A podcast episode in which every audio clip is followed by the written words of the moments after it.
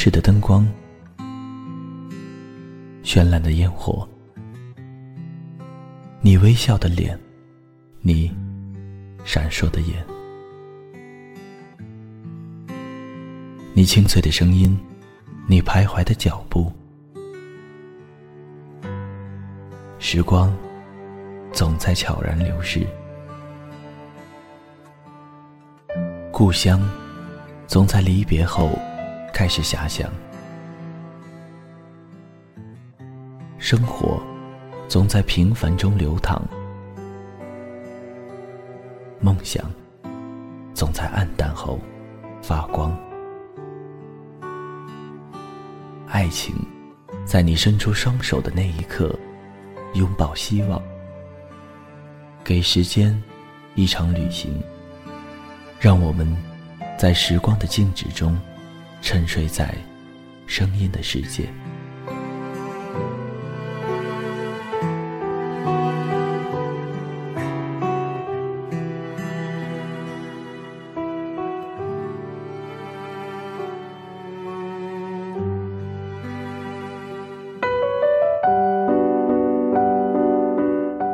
嗨大家好，这里是励志 FM 二一三九五，给时间一场旅行，我是青藤顺。最近有很多听众发来私信说，特别期待那些年陪我走过南、闯过北的女友嫁人了的后续，所以青藤顺也就不说那么多话了，让我们直接进入正题吧。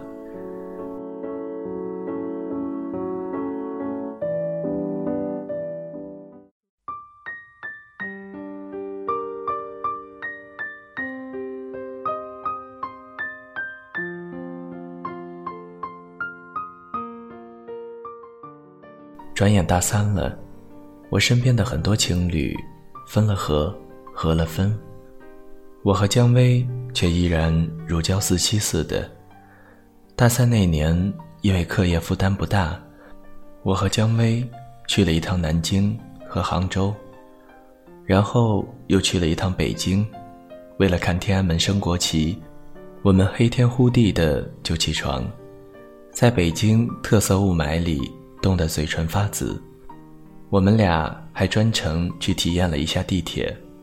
姜薇说：“毕业后就陪我来北京，天天看升国旗，天天坐地铁。”那学期的寒假，我经不住姜薇的死缠烂打，第一次去了她家，我终于知道了什么叫做富丽堂皇，也用实际行动解释了什么叫做手足无措。姜薇父母对我的到来反应很冷淡，这从接待我的表情跟邻居介绍就看得出来。因为邻居问这位帅小伙是姜薇的男朋友吗？他妈妈却说不是的，只是大学同学。晚上住的时候，我享受到了单间的待遇，姜薇却半夜偷偷的跑到了我的被窝里。尴尬的是。我早上起床太晚了，他父母还是知道了我们俩昨天睡在一起的事实。吃早饭的时候，他爸爸的脸阴沉的厉害。当天晚上，我当时心中的未来岳父终于逮着一个和我单独相处的机会，盘问起了我的家庭还有学习，还问了我的职业生涯规划，我都一一作答。只是谈到职业规划时，我说我想毕业后到北京或者深圳去闯荡一番。我看到他的眉头皱了起来，我也明白，我的家庭根本不是他所期许的未来女婿的模样。在他家里待了一周，我就逃也似的回了家。临走的时候，只是姜薇送我到了车站。一路看我闷闷不乐，就想劝慰我说：“他爸妈其实对我挺满意的。”我心中其实早就有了一股怨念了。可是当我转过头看到站在风中瑟瑟发抖的姜薇时，剩下的全是感动。大学的时光转瞬即逝，我们转眼就要毕业了，同学们也开始忙碌起来。有准备考研的，考公务员的。同学之间见面少了许多，我也是忙于各种考证，不管有没有用。姜薇也在忙着考什么英语之类的事，我也不是很清楚。有段时间看到我也是郁郁寡欢的，有时会冷不丁的问我一句：“你说毕业之后咱们俩会分开吗？”我说：“不会的，我还想和你一起去北京，穿着白衬衫，打着领带坐地铁上班呢。”等他爸爸打电话给我的时候，我才知道，原来他父母给他联系好了去澳大利亚留学。姜薇不同意，他爸爸希望我劝劝他，我们不合适，劝我放手吧。我挂断电话时，脑袋一片空荡荡的，心里五味杂陈。我第一次怨恨起我的老爸为什么不是有钱人。姜薇好像也有些承受不住这么大的压力，稀里哗啦的问我怎么办。我用手背为他擦脸时，温热的泪珠再次烫伤了我的手背。我知道，我离不开姜薇，他早就已经融入到我的生命里。于是，我便做了一个自私的决定：你留下吧，姜薇，我会好好努力的，我会努力奋斗的。这是我当年在和姜薇坦诚相对时许下的诺言。姜薇最终放弃了去澳洲留学的机会。我们像上紧发条的老鼠一样，拼命的找工作，找实习单位，考研，考公务员。姜薇的父亲再次给我打电话时，语气里透露着失望和疲惫，要求我和姜薇考他们当地的公务员，他可以动用他的关系。我这一次。却想都没想，再一次拒绝了。我还是坚持我的目标，我要去过大城市的生活。姜薇也坚持要跟着我。这一次，矛盾再次激化。大四下半学期，我幸运的通过老师的推荐，在一家进出口公司开始了实习生涯。每天六点起床。坐一个半小时的公交车，下午回到学校时，已经是晚上八点，还经常加班。加班的时候，我就在办公楼下的网吧里对付一晚。我终于体会到了上班族的辛苦。姜薇留在了学校做毕业论文，但是不管我多晚回去，都会在那里等着我，就像守候在家里。等待远征归来的娘子一样，我和姜薇已经好了四年了。我们不再会因为相互的肢体碰撞而面红耳赤，我们熟悉对方的身体，如同自己的每一个部分一样。还算成功的实习结束之后，公司提出了我正式定岗，这意味着涨工资和五险。可是。我却选择拒绝，我的心还在北京那个即将召开奥运会的地方。剩下的时间就是大学里最惬意的一段时光，准备一下毕业论文，和大学睡了四年的同学上网吧打游戏、喝酒聚餐。姜薇辞去了一家集装箱企业的翻译工作，我们俩踌躇满志的。要去北京。终于毕业了，拿上毕业证，我们各自回了一趟家，约定八月一日坐同一辆火车去北京。期间，我给他打电话，他说话支支吾吾，我听到了责骂声。八月一日的那天，我买好火车票，姜薇的电话却再也打不通。我一遍遍的拨打，渐渐的。我心中的希望，慢慢的变成了绝望。但是我还是义无反顾的踏上了北上的火车。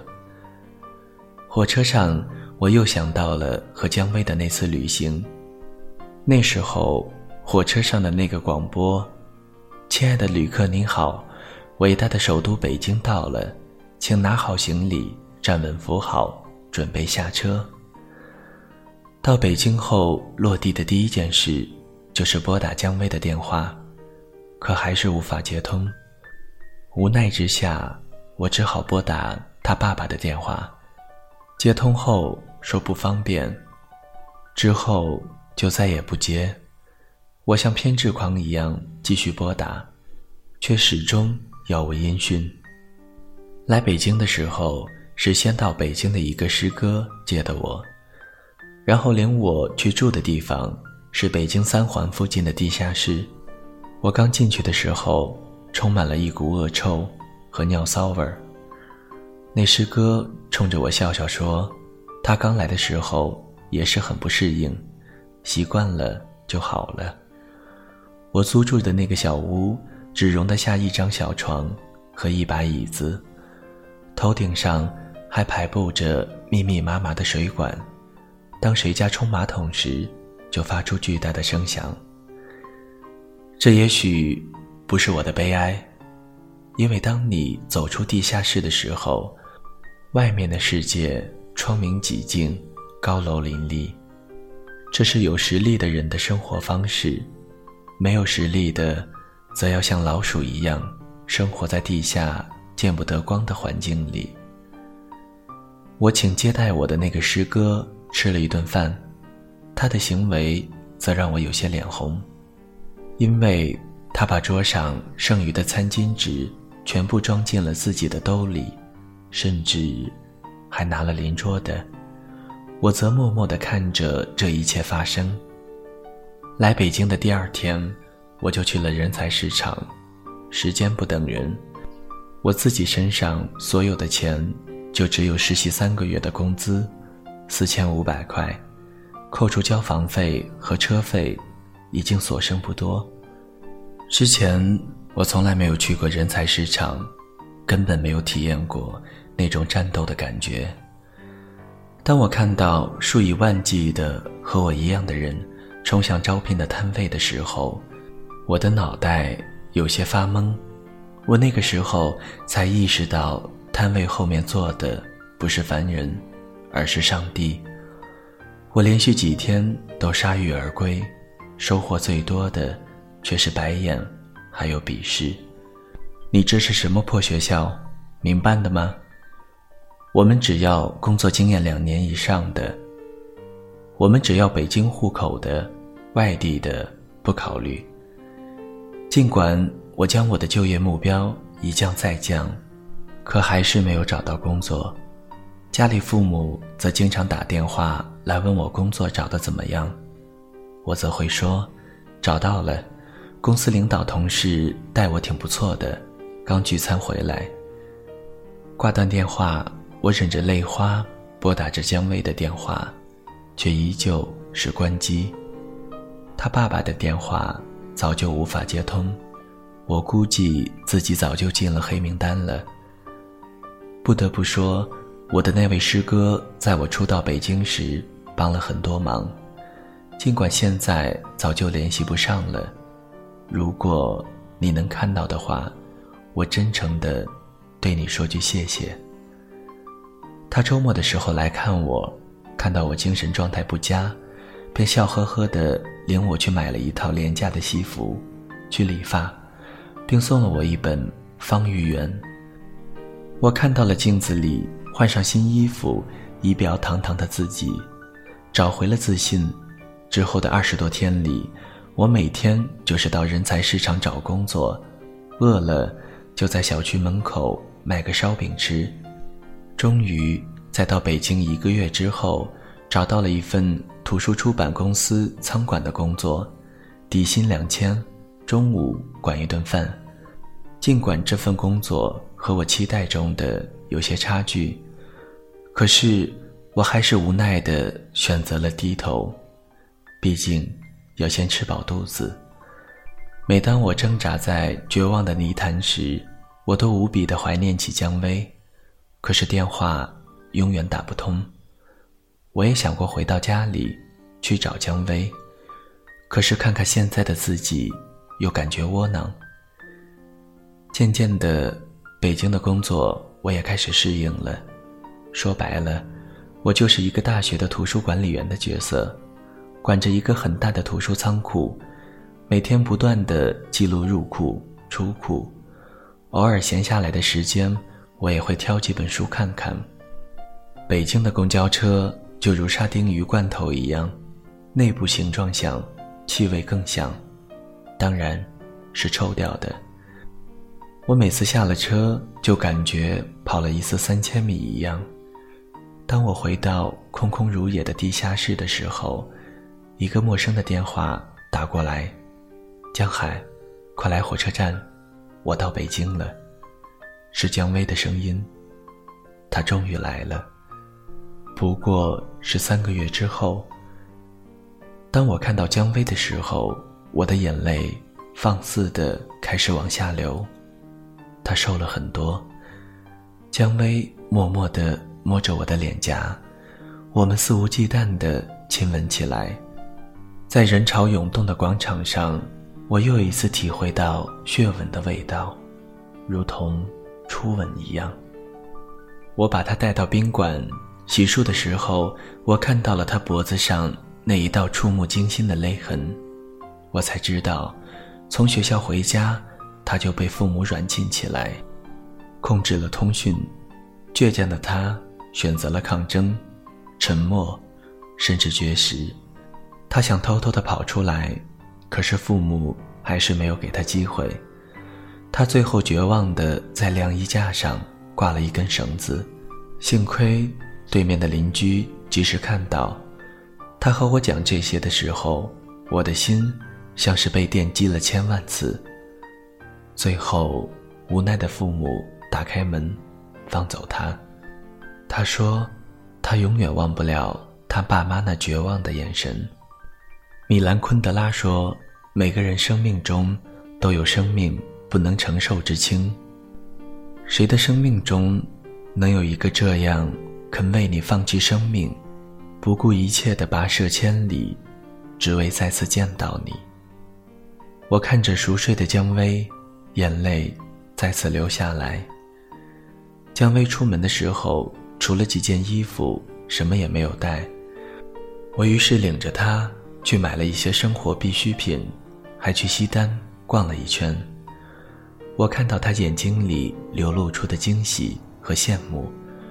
我们还专门去坐地铁。姜薇路上还兴高采烈的，我却心事重重，因为北京的夜色来临，我要回到那个阴暗潮湿的老鼠洞了。姜薇接着就开始收拾，像个家庭主妇一样，还手指这里需要放个镜子，这里需要摆一个梳妆台。对了，我们把墙刷成粉色的，可以吧？我除了无奈，还是无奈。姜薇到来的前几天，我们如胶似漆的开始收拾整理。我们买了一桶乳胶漆，把房间刷成了粉色。我还去给她买了一面大镜子。生活一切美好，但是地下室就是地下室。每到夜晚来临，走道里走路声、开关门声。放屁声、打牌声、隔壁胖子的呼噜声、磨牙声，也毫无遮拦地传到我们的耳朵里。最尴尬的还是上厕所的时候，几百号人早上抢那几个茅坑。姜薇有次红着脸跑了回来，我问他怎么了，他说隔壁坑位的男子在放黄片，还搭讪挑逗他。我无助的把他搂在怀里，说：“我会努力的，让你尽快的离开这里。”他一下推开我说：“我也要努力。”姜薇来京后的第四天去了人才市场，她找工作比我顺利很多。第二次就找到了一个杂志社的职员工作，底薪两千，五险一金，还有公交补助。只是工作的地方离家比较远，得换乘两次地铁。姜薇对于新工作还是很满意的，上班第一天就回来和我诉说工作中的趣事。那时候我也正式定岗了，工资涨到了三千多，我们决定出去吃一顿饭庆贺一下。可当我们看到菜单的时候，却退却了。于是狼狈地逃出了那家饭店，最后在街头买的熟食。姜薇还专门买了一瓶白酒。我们俩在那个不足八平米的小窝里喝酒，回忆着我们的相遇、相知、相恋。渐渐的，北京的冬天来了，地下室的温度又冷又潮。我和姜薇。常常被冻醒，冻醒之后，我们就相互拥抱着，一直等到闹钟响起的时刻。期间，姜薇的父母终于还是来了电话。姜薇在电话里说：“我已经是一家出版社公司的业务经理，一个月六千多，他也不错，一个月四千多。租住的一个小区房早就供暖了，房间里二十多度呢。”我在旁边听得羞愧的低下了头，因为我看到姜薇那双冻得通红的双手。北京的生活平淡而又紧张，我也并没有放弃努力，工作中尽职尽责，抓住每一个表现的机会。终于在工作五个月后转岗到了销售部，成了一个销售教育辅导资料的业务员。这样，我除了基本工资之外，还有出差的机会和提成补助。我开始筹划着搬离那个地下室，租住一个小居室。姜薇的工作却并不是很顺利，中间辞职了一次，换了一份工资一样的工作，不过离住的地方更近了。来北京的第一个春节，我和姜薇是分开过的。我回到了贫穷却家庭和睦的家。姜薇在我的惴惴不安中回到了那个有别墅、有豪车的贵族家庭。我害怕像上次那样再被禁锢在家里，姜薇则信心满满的对我说：“不会的。”然后朝我吐了一下舌头，大不了再上吊一次。年后我们一起坐车回的北京。尽管我们在车上并没有交流，但是我明显的感觉到姜薇的情绪里有些低落。也许金丝雀就不应该住在草窝里。这是毕业后半年，我第一次怀疑起我的青春梦，我的北京梦。我突然想起了水木年华的一首歌：“今天我们要走了，走向未知的天涯，我们的梦。”在那里吗？他们会实现吗？我们的爱情在那里吗？他们会找到吗？回到北京，生活依然继续，朝九晚五。如果说改变的话，我渐渐的工作上的应酬增多，姜薇也开始有了能说上话的几个闺蜜。我每次酒足饭饱之后，都会不顾别人的目光。将剩菜剩饭打包，我那一刻突然想起了一年前偷拿餐巾纸的诗歌。人就是被逼的。半年的时间，我改变了很多，从心高气傲的大学生变成了老练油滑的业务员。那本诗歌送我的《方玉园》早就被我翻得稀烂，我坚持着外圆内方的做人风格，我的不断努力。终于换来了回报，我终于做到了外地的一个小片区的经理。姜薇这半年变化很大，不再是那个单纯幼稚的富家女，变成了成熟干练的职业女性。对于办公室的宫斗游戏，在吃了几次亏之后，也学会了隐忍和处理。还有我们的共同改变，就是早已经习惯了。早上旁若无人的拿着尿盆去厕所，脸都不会红了。也许我们都已经适应了这种生活。二零零八年八月八日，北京奥运会那一天，我和姜薇就坐在电脑前看的。电视里的北京夜色美轮美奂，我也在这个城市的一隅，可是，却和我没有什么关系。只是姜薇躺在床上，用白净的脚丫子碰了我一下，说：“江海，你还记得咱们上大学时，我们第一次时你对我说的话吗？”我说：“记得，当然记得。”我说：“北京奥运会那一天。”我要娶你。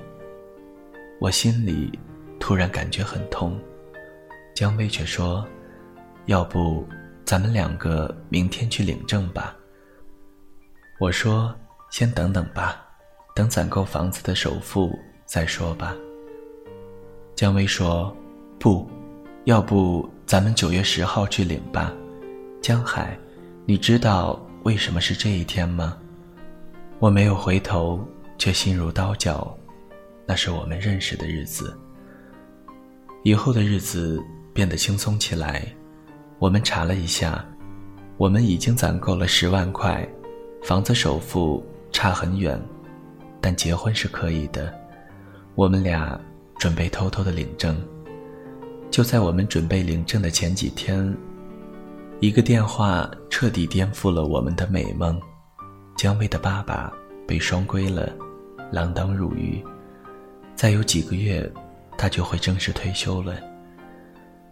姜薇当天晚上就订了火车票，前一晚上我们还在讨论我们俩拍结婚照时穿什么样的衣服，摆什么样的造型。我原本想陪他一起回去的，可是公司的业务实在太忙了，最终只是把他送到了火车站。我送他进站的时候，从来没有想到，这一次，他离开北京，就再也没有回来。